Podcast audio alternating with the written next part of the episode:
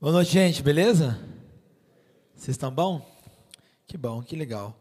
Meu nome é Lucas, mais especificamente Lucas Cancela. É um nome feio, eu sei, Cancela, é esquisito, né? Mas a minha família tem esse nome, não tem o que fazer, né? A gente só aprende a lidar e a, e a, a gostar, né? Desde que nasceu com esse nome. Meu nome é Lucas Cancela, eu tenho 20 e alguns anos de idade, não vou falar não, porque senão a gente envelhece, né? E estou aqui hoje com a minha esposa, Tainá, que é linda e maravilhosa, eu a amo. Beijo, amor. Tá bom? E é legal a gente estar junto hoje, porque, cara, a minha história com Limeira é uma história legal, cara. Eu conheço Limeira há muitos anos. Eu, eu fiz um estágio aqui em Limeira durante o tempo de faculdade. Foi por isso que eu conheci Candonga. Eu morava lá no Belinho Meto, trabalhava numa igreja lá no Belinho Meto. E a gente vinha ia embora de moto. A gente ia de moto daqui de Limeira até Campinas e voltava de moto todo dia, né? Eu dirigindo. Você vê o perigo que a coisa tava, né? Eu pilotando a moto, Candonga atrás, e a gente dali na rodovia. Pneu furando, pau comendo. É, cara, pneu furou, rebentou, estourou, quase capotamos com a moto. Desci, parei, olhei, candonguei ele. O que aconteceu, velho? Eu tava dormindo, velho. Você bota fé? O cara, o cara confia em Deus mesmo, assim, entendeu? O bagulho é muito doido. Não, mas é legal essas histórias, porque você mostra como que Deus é bom, né, velho? Não, não estamos vivos, né, velho? Graças a Deus aqui, né? Pô, e é legal, a história, a história com, com Limeira é uma história legal. Tenho muitos amigos aqui, tem muitas pessoas que eu amo aqui. A Rita está ali também, uma pessoa que eu amo bastante, que mora aqui em Limeira. Cara, é muito legal. E estar tá aqui hoje com vocês é especial. Porque Deus, Deus tem sido bom comigo. Deus tem falado coisas ligadas no meu coração e tem agido no meu meio, né? Esses últimos três anos têm sido anos muito confusos, muito doidos, né? Para todo mundo, né, cara? O último ano, 2020, foi um ano bagunçado, né, cara? 2021 também foi. E está sendo, né, cara? E assim, quando eu tenho tempo de sobra, o meu, meu cérebro começa a, a pensar muito rápido. E quanto mais a gente pensa, mais besteira, mais porcaria a gente pensa, né? Não é verdade? Então, assim, esses últimos dias que, que se passaram, o meu cérebro começou a pensar muita coisa, muita coisa, e aí eu me, me, me vi preso, sabe, em memórias. Memórias não boas, não legais, assim, não da hora.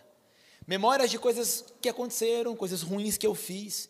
Memórias de coisas das quais eu não me orgulho.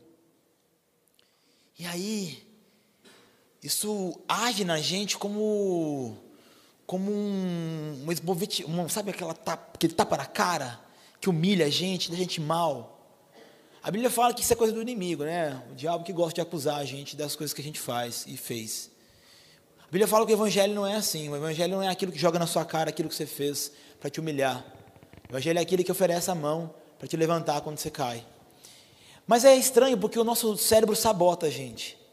A nossa mente divaga e as coisas nem sempre funcionam como deveriam.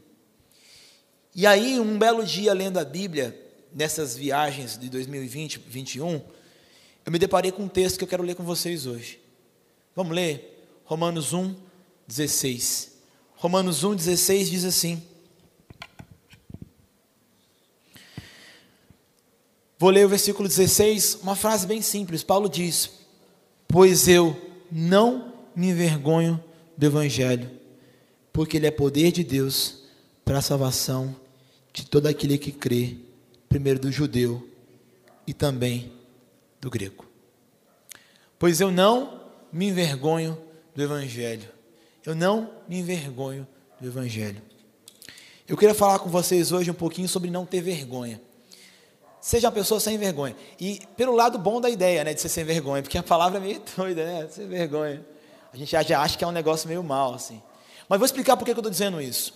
Cara, vou dizer para vocês, eu sou filho de um casal nascido e criado na igreja. Meu pai é pastor, minha mãe é missionária, meu pai fez teologia, minha mãe fez teologia, minha mãe é pedagoga, toca violão, canta muito bem. Meu pai não canta nada, mas é pastor e é muito da hora.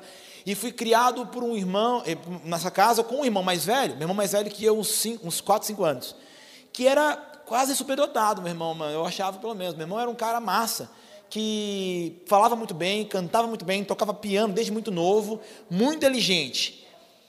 E eu não era nada, eu era só um magrelinho feio que não sabia fazer nada. Então era muito engraçado, porque eu não tinha muita aptidão para muita coisa. Muita coisa que era valorizada na minha família, entende estou dizendo? Então, na minha família, o que era valorizado? Falar em público, saber tocar e cantar, ser, eh, não ter vergonha de estar num lugar. E eu não era esse tipo de cara. Eu tinha muita vergonha das coisas. Muita vergonha de estar em público e eu não era bom. Então eu cresci a minha adolescência inteira, até a fase dos meus 12, 13 anos, com muito medo, porque eu sabia que se eu abrisse a boca, eu não ia ser tão bom quanto o meu irmão era, ou quanto o meu pai era, quanto minha mãe era. E essas coisas me davam vergonha e medo de tentar, certo? Tentei fazer aula de violão? Tentei, deu certo? Não muito, né? Aula de piano? Larguei uma semana. Aula de bateria? Não deu muito certo no começo, assim, sabe? Então, foi um negócio feio. Aí eu entrei na adolescência. Quando eu entrei na adolescência, a coisa piorou, porque fora os meus medos pessoais com relação à minha família, muito obrigado, viu, querido? Você é muito maravilhoso. Parabéns, que a água é muito bom. Fora os meus medos da minha, da, pessoais com relação à minha família, aquele ambiente, começaram a vir os medos da adolescência. Eu não me achava um cara bonito. Não era mesmo. Olha minhas fotos da adolescência. Não era bonito, coitado. Cabeça grande, zóio feio, sabe, os dentes grandes, um negócio esquisito. Eu achava, era assim que eu me via. Eu não era muito bonito. E isso foi aumentando, mais medos. E aí outras coisas aconteceram, aquelas vergonhas, aqueles medos da adolescência. Você, você se sente feio, você não tem uma roupa legal, você acha que não está legal, você sempre quer. E aí eu descobri uma coisa, que se eu criasse um personagem, essas coisas das quais eu tinha vergonha poderiam ser colocadas de lado. E aí eu criava um personagem que para as pessoas era legal. Então na infância eu era quem? Eu era o cara engraçado. O menino doidinho, engraçadinho, filho do pastor. Na adolescência, eu era o brother que estava junto, legal, gente boa. Aí eu aprendi a tocar violão, gente, deu certo, tá? E a bateria também, deu um pouquinho certo. Aí eu descobri que usar isso pra, na escola era legal eu deixava de ser usar ninguém e eu virava um cara que tocava violão. Perceba, eu fui criando personagens ao longo da minha vida. Personagens que escondiam as minhas debilidades, os meus medos, as minhas vergonhas. Só que daí entrou a vida adulta, adolescência, a juventude, vamos dizer assim, né? E aí eu comecei a ter ser munido de outros medos e vergonhas. Aí não era mais aquilo que eu era só, mas era aquilo que eu fazia. Porque há um monte de coisa que eu fazia, eu não podia deixar as pessoas saber que eu fazia. Porque se as pessoas só soubessem que eu estava fazendo o que eu fazia, isso seria vergonha para mim e para meus pais. Aí eu comecei a criar outros personagens. Porque eu tinha medo. E aí, quando eu conheci de verdade Jesus Cristo, o dia que de verdade o Evangelho tocou no meu coração, e que Jesus fez sentido para mim, porque assim, ó, eu, eu, eu eu não, eu, eu não me lembro, por exemplo, da infância, de ter feito uma oração sincera a Deus. Eu não era, eu não era crente mesmo. Eu era criança que não acreditava em Deus. Foi um negócio muito doido. Quase toda criança falava, ah, Deus legal. Eu não, eu não falava, não gostava. Eu falava porque meu pai me obrigava a falar, entendeu? Era um negócio assim. Então, na adolescência, eu também não acreditava em Deus. Eu não acreditava. Eu saí da, da comunidade religiosa com os meus 16 anos, porque cristã, fui para outro rolê, experimentei outras religiões, saí de casa tretado com meus pais, e um belo dia, morando sozinho, no meio do nada, depois eu conto uma história não hoje, eu conheci Jesus. E aí, em primeiro lugar, o meu sentimento foi assim, putz, cara, a vida inteira morando dentro de uma casa evangélica, não, não tinha conhecido isso antes, por quê, né? Caraca, putz, enganado a vida inteira, né? Depois eu nossa, Jesus me ama, que legal. Só que daí, mesmo sabendo que o amor de Deus era real e que aquilo tudo era verdadeiro, eu ainda tinha muita vergonha. Porque daí, as coisas que eu fiz de errado pesaram. Pesaram. Aqueles BOs que eu fiz, e que eu, nos quais eu me meti, que só eu sabia, pesaram. Porque eu era um cara que tentava resolver tudo sozinho. Então tem muito BO que eu passei que os meus pais não têm nem ideia que eu passei. Tentei resolver sozinho. Pesava no meu coração as coisas que eu tinha feito de mal e de errado. O que, que eu fiz? Eu comecei a tentar fazer coisas para me redimir com Deus.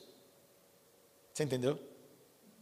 Aí eu me tornei um bom cristão, um bom evangélico, um bom membro de igreja, para tentar me redimir com Deus. Aí eu fui estudar teologia e pregar o evangelho para as pessoas. Porque achando que, eu achei que pregando o evangelho, eu estava tentando fazer alguma coisa para poder aplacar aquilo que eu tinha feito de errado, me redimir com Deus.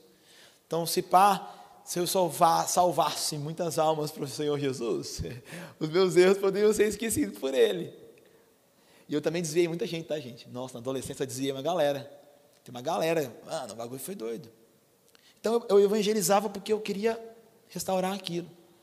Aí eu fui para o seminário fazer teologia, porque eu queria fazer isso.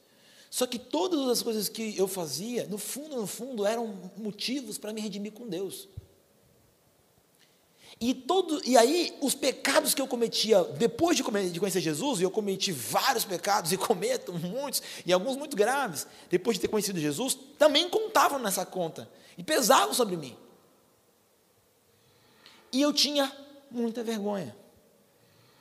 Até hoje eu tenho vergonha de estar aqui pregando aqui agora, e você levantar do lugar e falar: Eu te conheço, você fez isso, isso errado. Aí eu falo assim: Ah, verdade. Tenho vergonha. Vergonha dos meus erros? Tem vergonha. E quem não tem, né, cara? Você não tem vergonha das coisas que você fez da vida? Não tem coisas que você fez a quais você não se orgulha nem um pouco?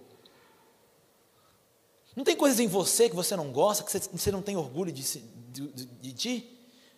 Pode ser as coisas externas, bobas, assim, não bobas, mas simples, como um, o corpo, o olho, o jeito, a, a, quem você é, tu tens vergonha, mas, tu, mas algo ainda mais, mais profundo, coisas que você é, faz, sente, pensa, das quais você tem vergonha. E você entra nessa, nesse local aqui, pra, nesse, nesse encontro de celebração a esse Deus, e de alguma forma tu quer se redimir com Deus, porque sabe das coisas que tu faz, tu sabe dos teus erros. Porque tu não estaria aqui, talvez, se você não tivesse, talvez, uma noção clara de que cometeu erros e precisa, de alguma forma, falar com Deus. Não é não? A gente quer se esconder, quer se desculpar, quer se acertar. Você sabe o que, vocês estão, sabe o que, significa isso? Sabe o que, é isso que a gente faz? É a mesma coisa que Adão e Eva fez com, com Deus no paraíso. Quando eles ouviram a voz de Deus, os caras se esconderam, de medo. E quando foram falar com Deus, botaram umas folhinhas ali para tampar as nudez. Porque a gente não pode ser visto como nós somos de verdade. Porque o que nós somos é feio, dá vergonha, dá medo. O medo e a vergonha são coisas que andam bem juntas. Às vezes o medo causa vergonha, às vezes a vergonha causa o medo. Eu não sei, né, como é que funciona contigo, mas é. E aí, cara, eu, eu lendo a Bíblia, eu me deparo com uma frase poderosa de Paulo. Paulo vira e fala: Eu não me envergonho. Paulo diz com todas as letras que ele não tem vergonha. E, meu, se for pensar nesse ponto de vista que eu estou caminhando com vocês, Paulo era um dos caras que mais tinha motivo para ter vergonha, velho. Se você abre em Gálatas 1,13, tu tem ali em Gálatas 1,13 como Paulo era. E Paulo diz claramente: eu era assassino da igreja. Eu persegui a galera do povo de Deus, eu falei mal da galera, eu matei a galera. Agora você imagina você sendo Paulo. Tu está num lugar falando de Jesus para as pessoas. Tu vira e fala, Jesus é o Senhor. Aí um cara da galera levanta e fala, mas você matou meu, meu, meu pai. Você matou meu irmão. Por causa de ti, meu irmão foi para foi o Coliseu. Sei lá para onde que era. Imagina Paulo pregando o evangelho e alguém levantar no meio da galera e jogar na cara dele, mas tu é assassino, tu tem sangue na mão. Você imagina isso, cara? Imagina tu falar de uma coisa boa para alguém, alguém virar e falar, mas você não fez isso, isso aquele dia? Moral você tem para falar? Cara, eu acho que é um dos meus maiores medos na vida, é eu estar pregando e alguém chegar e falar isso para mim, cara. Paulo tinha muito motivo para ter vergonha de quem era. Paulo tinha pecados nas costas que você e eu não temos, graças a Deus. Porque por causa de nós, talvez ninguém foi morto. Por causa da nossa crueldade. Mas tu tens outros pecados diferentes de Paulo. E são pecados. Estão nas suas costas. E eu sei que uma hora ou outra, vira e mexe, tu sente um pezinho, uma culpa, uma vergonhinha das coisas que você fez ou faz. Paulo diz que ele não tem vergonha. Tá, mas assim, Paulo não diz que não tem vergonha de qualquer coisa. Paulo diz algo muito sério. Ele fala: Eu não me envergonho do Evangelho. Sabe que é legal isso na carta de Romanos? Porque é o seguinte: Paulo, nessa época de Romanos, Paulo já era um cara muito zica, tá ligado? Ele era o apóstolo, o cara que fazia o bagulho acontecer. Ele era famoso, ele era famoso. E Paulo nunca tinha ido a Roma, não especificamente para a igreja de Roma. Acredito que ele já deve ter ido a Roma algumas vezes, mas ele não tinha ido nessa igreja aqui em Roma. Inclusive, Paulo não plantou essa igreja. Foi outro rolê, que a igreja nasceu de outro rolê. Então, Paulo está escrevendo uma carta para a galera que ele nem conhece direito. E ninguém conhece ele direito. E se você ler o capítulo 1 inteiro, anterior, os versículo 16, tu vai ver ali que existia um burburinho ali em Roma, da galera perguntando assim, peraí, mas por que, que Paulo nunca veio em Roma? Por que, que Paulo não colou aqui em Roma ainda? Será que Paulo está com medo? Será que Paulo está tretado? Será que Paulo está com o quê? Porque assim, cara, ser crente na Galácia, ser crente em Éfeso, ser crente em qualquer outro lugar do mundo, era, era zoado, mas não era tão zoado quanto ser crente em Roma. O bagulho era louco em Roma. E já era meio louco nessa época. Não era tanto quanto outros dias foram, mas já era o bagulho já era difícil. Os cristãos eram muito zoados na, na, na, em Roma. Porque ser cristão era ser contra todo tipo de lógica do que significa ser romano. Os cristãos eram chamados de ateus, inclusive, acredita nisso? Porque se eles não criam nos deuses, eles eram ateus. A galera fazia charge, debochando os cristãos. Tem uma charge que os caras acharam, datada de um ano cento e pouco, duzentos e pouco, que tem um cara pendurado na cruz com a cabeça de burro e alguém orando para ele. Tipo assim, vocês oram para um burro, para um idiota que foi morto numa cruz. Então ser cristão não era fácil em Roma. E aí, será que Paulo tá, não vai para Roma por quê? Porque tem medo, porque tem vergonha, porque está com medo de alguma coisa acontecer? O que está acontecendo com Paulo? Por que, que Paulo não veio aqui ainda? E Paulo está tentando se explicar: ó, eu não fui ainda porque o Espírito Santo não deixou. Eu quis ir, eu tentei ir, mas não deu certo ainda. E presta atenção: eu não tenho vergonha de quem eu sou, eu não me vergonho do Evangelho. Eu não me envergonho daquilo que eu falo. Eu não me envergonho daquilo que eu me tornei hoje. Sabe por quê? E Paulo diz: porque o Evangelho é o poder de Deus. Paulo diz que ele não tem vergonha de quem ele é, ele não tem vergonha de quem ele, do que ele se tornou, ele não tem vergonha da vida que ele agora vive, porque ele não, porque o Evangelho é o poder de Deus, e é um poder que salva, e a palavra salvar aqui tem a ver com curar, com restaurar, com mudar direção, salvar inclusive de perigo. Paulo diz que ele não se envergonha porque ele sabe que a mensagem que ele carrega, em outros lugares da Bíblia, Paulo disse que a mensagem do Evangelho de Cristo, ele carregava na carne dele, no corpo dele. Inclusive, talvez uma, uma alusão que ele fazia às próprias marcas dos machucados que ele tinha no corpo por ter apanhado por crer em Jesus. Porque se ele era sanguinário e assassino, depois que ele se converteu, outros sanguinários e assassinos continuaram existindo. e ele continua apanhando. Certo? Paulo diz que não se envergonha, porque ele sabe que o poder de Deus consiste no Evangelho. E o Evangelho, gente, presta atenção: o Evangelho não é a tua religião, o Evangelho não é o, a placa de ser cristão ou de botar ali presbiteriano no cavinato, Deus, aleluia, glória a Deus. O Evangelho não é isso. O Evangelho é uma mensagem poderosa de que existe no mundo uma solução para todas as nossas vergonhas. O Evangelho é a mensagem poderosa de que no mundo existe algo que pode suplantar quem nós somos, que pode de alguma forma nos colocar no lugar, nos fazer enxergar no espelho e não, por um momento, por um segundo, não ter medo ou vergonha ou desprezo por quem somos. Porque a pior coisa do mundo é você se olhar no espelho e você se autodesprezar. É tu teres vergonha de ti mesmo de quem tu és. A pior coisa do mundo é você colocar suas máscaras para esconder as imperfeições e as coisas que te deixam vergonhoso. O Evangelho é aquilo que te escancara, te coloca na, de cara com quem tu és. E que mostra que há uma solução para isso. Paulo diz que ele não se envergonha do Evangelho, porque o Evangelho é a salvação para aquele que crê. Para o judeu, para o grego, para o limeirense, para o barbarense, para Lucas Cancela e para Candonga, para Tainá, para você. O Evangelho é o poder de Deus. O próprio Paulo fala depois em Gálatas, fala em Romanos também, que no Evangelho não existe acepção de pessoas.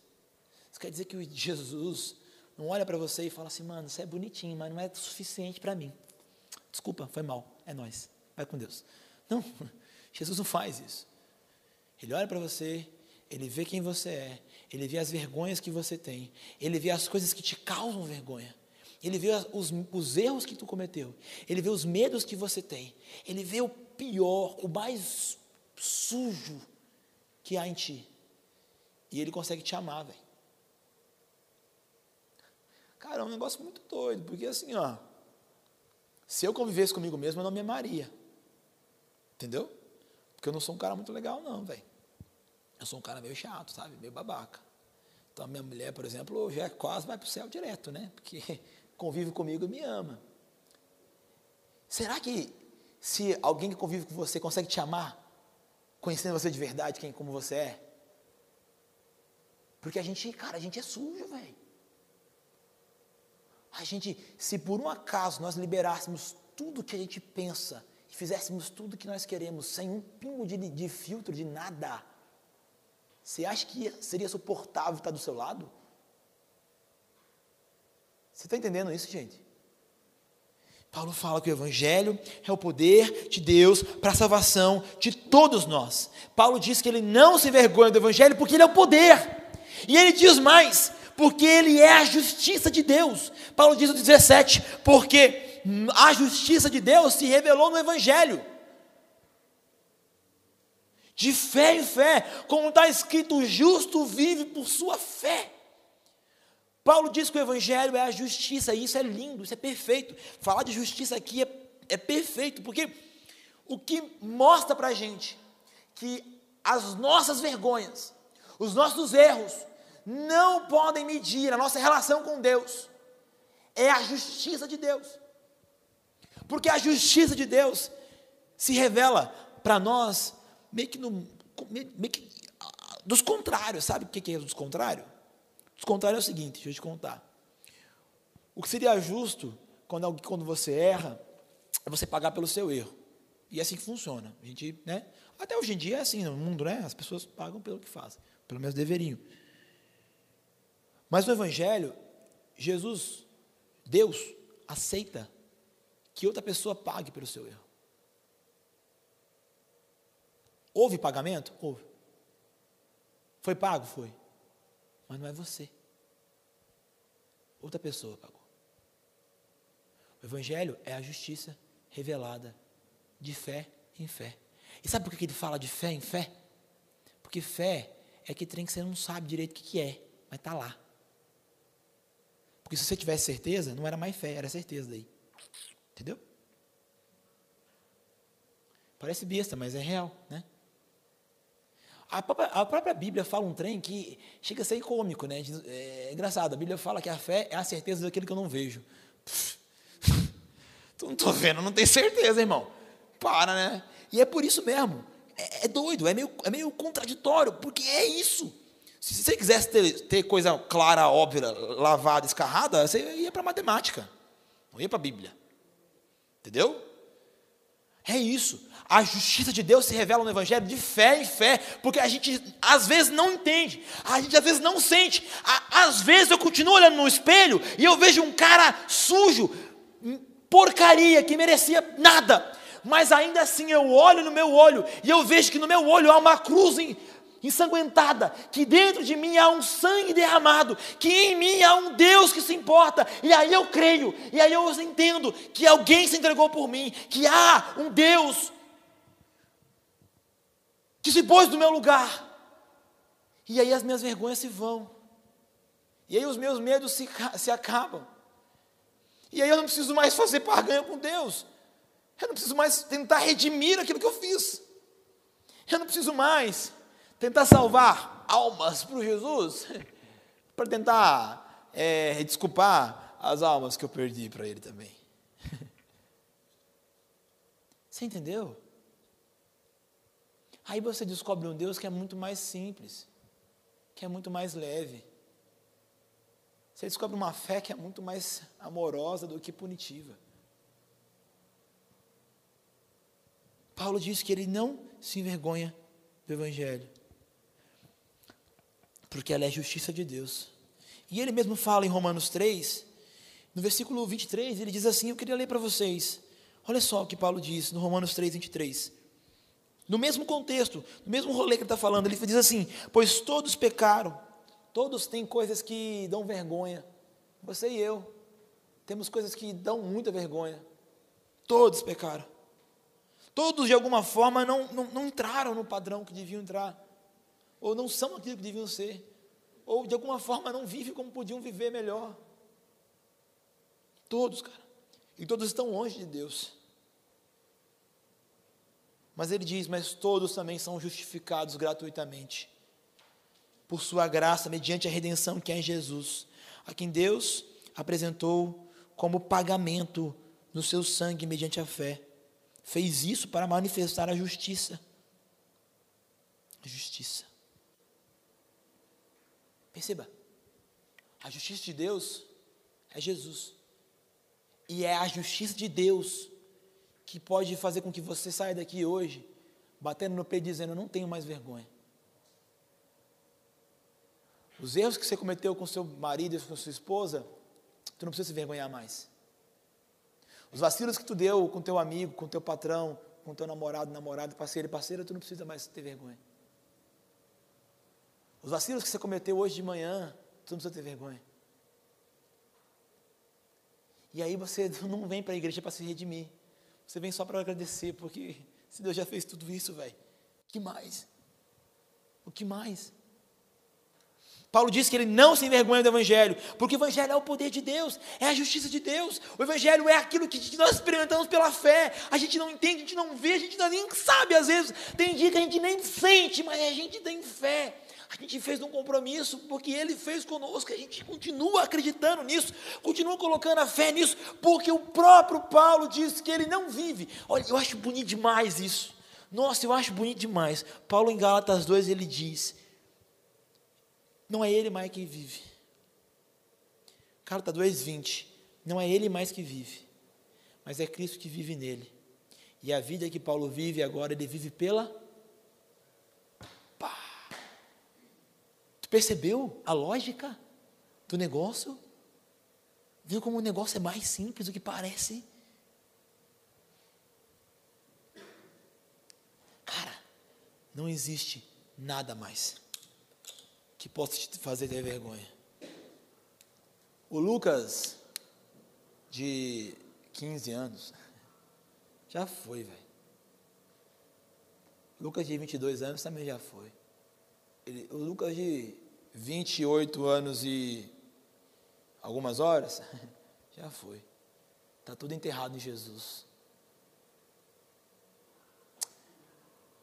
Eu morei boa parte da minha adolescência numa cidadezinha lá de Minas Gerais, chamada Unai. Tá lá, a cidadezinha fica na divisa de Minas com Goiás, perto, perto de DF. Lá em cima, noroeste de Minas.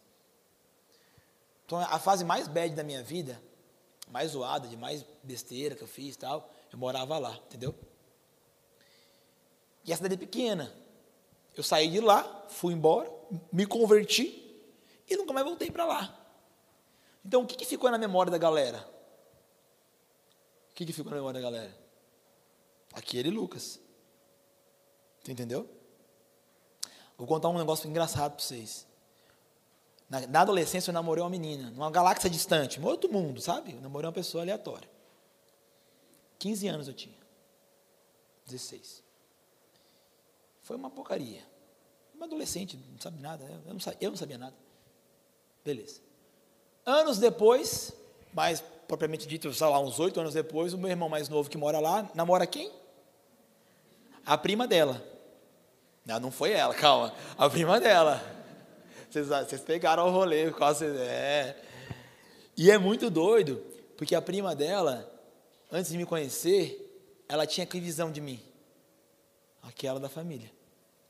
Aquela da cidade. E quando ela me conheceu através dos olhos do meu irmão, ela já começou a pensar diferente.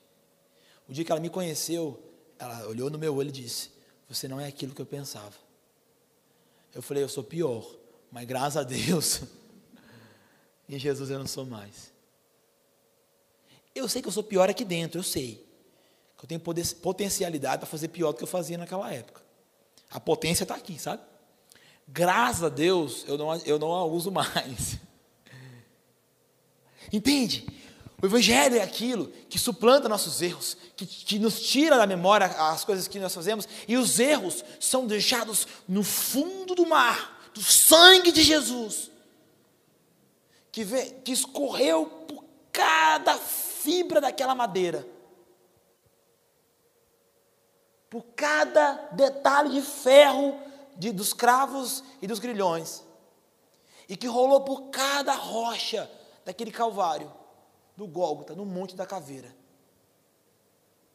E o meu erro estava ali, ó, em cada gota, em cada pedra, em cada cravo, em cada chibatada.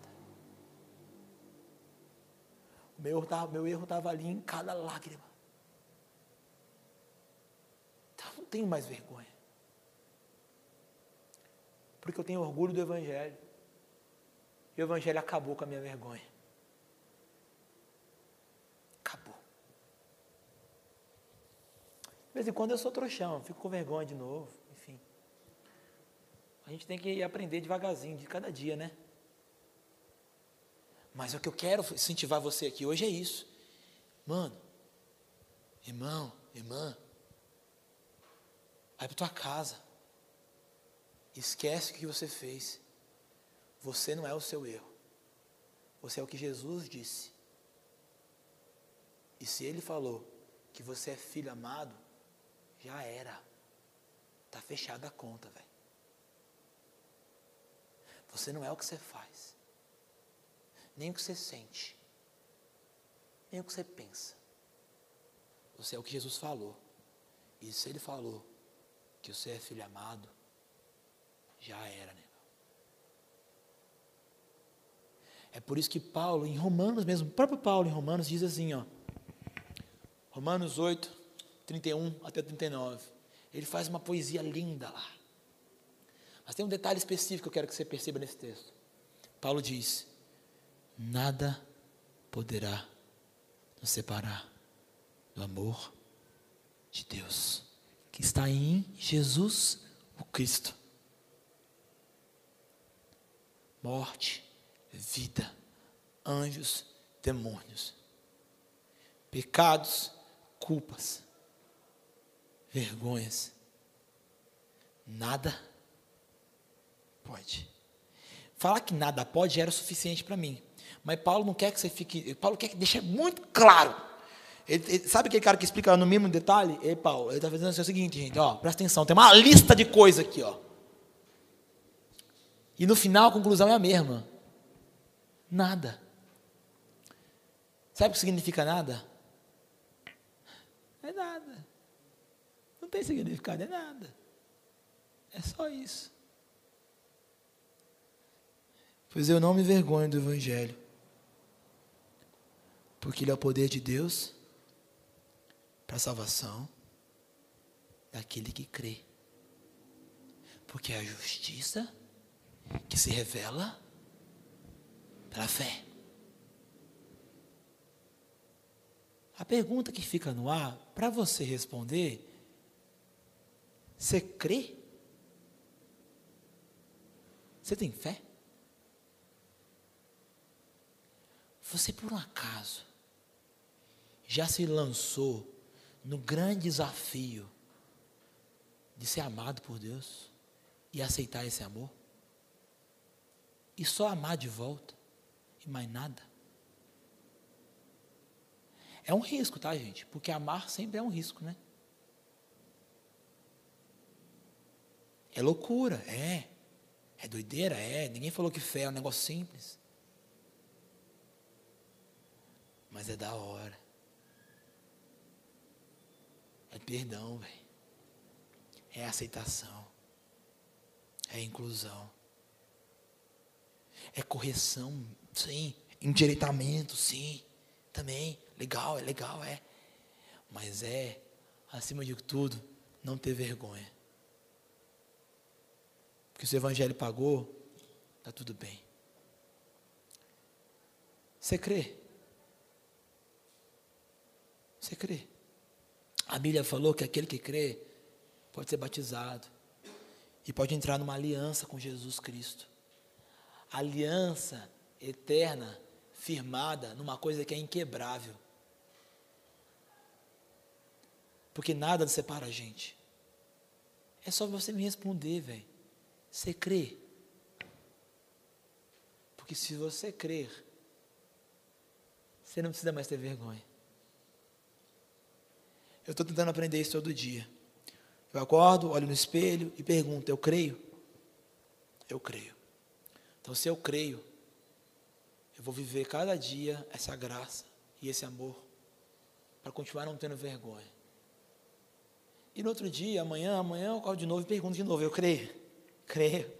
Então eu vou continuar vivendo essa graça, esse amor. E no outro dia de novo, no outro dia de novo, até que um dia, Jesus desponte na nuvem lá, voando, que nem um jato, super saiadinho. E ele fala assim: ó, entra no reino, vem para cá, porque você creu e eu morri por você. Eu não me vergonho do Evangelho, porque ele é o poder de Deus para a salvação daquele que creu. Primeiro do judeu, depois do grego. Porque no Evangelho revela-se a justiça de Deus, que é revelada pela fé, de fé em fé, porque está escrito: justo vive pela fé. Deus te abençoe. Em nome de Jesus. Quero orar com você. Feche seu olho, por favor. Deus eterno, a gente está reunido hoje pela graça do Senhor e pelo amor de Jesus Cristo por nós pelo sangue dele vertido, rasgado por nós, pelo corpo dele, Deus, mutilado na cruz por nós, pelo Deus, pela, pela, pelo pela, o carinho dele por nós, nós oramos aqui, pedimos, Senhor, que o Senhor nos mostre aquilo que há de feio em nós, nos faz ver, faz, nos, faz com que nós nos vejamos como somos, as vergonhas, os medos, as inabilidades, as, as, as, as coisas que fazemos de errado, aquelas que nós não somos tão bons assim, as coisas das quais nós queremos esconder, aquelas coisas que nós não postamos no Facebook, Instagram, porque ninguém quer ver, porque é feio, as coisas que só nós sabemos, aquelas coisas mais profundas e trevas que a gente guarda no coração, nos faz ver quem somos. Só para que naquele momento, onde nós, quando nós nos vermos, nos virmos de verdade, nós possamos simplesmente colocar tudo em Ti, para que cada gota de Jesus possa nos tirar a vergonha, o medo, e deixar claro que somos aquilo que o Senhor diz que somos, que somos Teus, somos amados, somos Seus, somos amados. Obrigado por Jesus que é aquele do qual não tinha nada para se envergonhar, mas ainda assim escolheu assumir a nossa vergonha, para nos tirar a vergonha. Obrigado por Ele. Obrigado pelo Espírito do Senhor, que está aqui nesse lugar, está quebrando o coração, falando com a gente, está nos fazendo entender o que está falando com a gente, a gente hoje. Teu Espírito está aqui suplantando as trevas e mostrando a gente quem a gente é e quem o Senhor é e como o seu amor é massa, é da hora. Obrigado, Pai. Se tem alguém aqui, Pai, que não creu, se tem alguém aqui que ainda não fez um compromisso contigo, se jogou no Senhor e fez uma aliança com o Senhor legal, que essa pessoa possa fazer isso, Deus, em nome de Jesus. Que o Senhor reine, que o Senhor reine, que o Senhor seja Deus, eterno e soberano na vida de cada um aqui. Que nós possamos bater no peito. Quando, quando o mal jogar na nossa cara que fizemos de errado, quando nossos familiares, nossos amigos jogarem na cara nossos erros, quando circunstâncias aparecerem e jogarem na cara nossos erros, que nós possamos responder com uma simples resposta: está tudo em Jesus. E eu não me vergonho mais. Está tudo em Jesus. E eu não me vergonho mais. Está tudo em Jesus. E eu não me envergonho mais. Em nome de Jesus, teu filho, eu oro, peço para todo mundo que está aqui isso. Amém. Amém. Deus abençoe vocês, tá? Sejam felizes.